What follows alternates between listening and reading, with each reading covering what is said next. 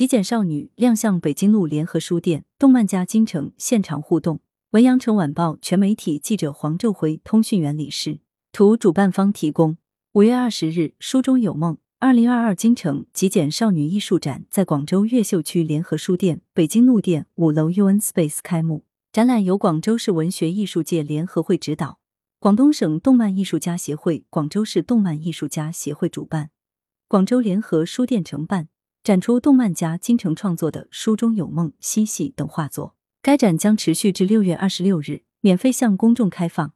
在五月二十一日，联合书店还举办展览系列活动“极简少女彩铅艺术体验”，金城到场指导文艺爱好者用极简方式进行写生和创作。极简少女温暖人们心灵。提起动漫艺术家金城，他在疫情期间全新创作的极简少女系列画作，通过极为简约的黑白艺术手法。让人感知到艺术疗愈的作用与力量，曾经在疫情期间温暖了无数人的心灵。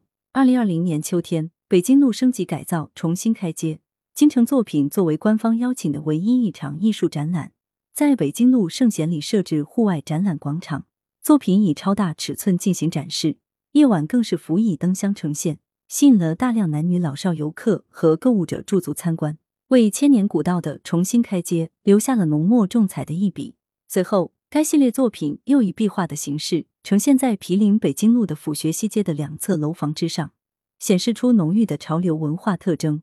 每天吸引无数文艺青年前来打卡拍照，为这条街道增添了动感和活力，丰富了北京路的文化生活，也拉近了北京路与年轻人的距离。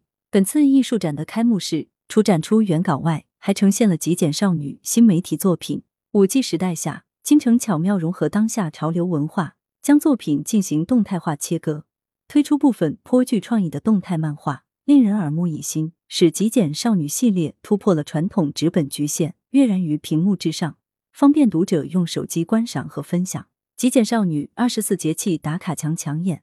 开幕式当天，中国国家画院詹中校导师工作室导师、广州大学詹中校白描艺术研究中心主任詹中校。广州美术学院副教授、广东省美协副秘书长叶振华等嘉宾出席，为画展开幕致辞。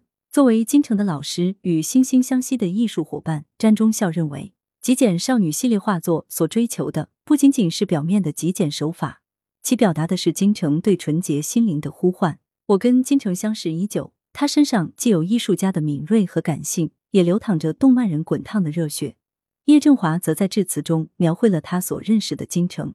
这次展览让我眼前一亮的，要数极简少女二四节气打卡墙，用传统元素诗词歌赋碰撞现代漫画艺术，很有前瞻性。剑客从生活和传统而来。开幕现场，金城对极简生活进行了阐释。他说：“作为一种生活方式或绘画风格，简约成为时尚，是上个世纪九十年的事。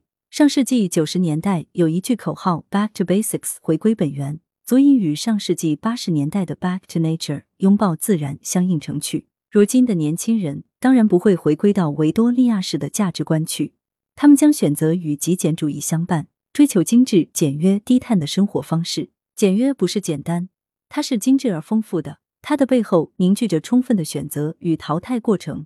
简约主义与上世纪八十年代的简朴自然迥然不同，因为那个时代人们的物质文化生活本身相对贫瘠。而与九十年代人们所追求的奢华与现代也是相悖的。金城介绍：大道至简，简从何来？一从生活而来，抓住生活中每一个小确幸；二从传统而来，正如我们从二十四节气和古典诗词中汲取能量；三从内心而来，顺应天道，静下心来，简化物欲，回归自然，惊觉平凡岁月中的一蔬一饭、一朝一夕、三餐四季，这些弥足珍贵。来源。羊城晚报羊城派责编朱少杰校对潘丽玲。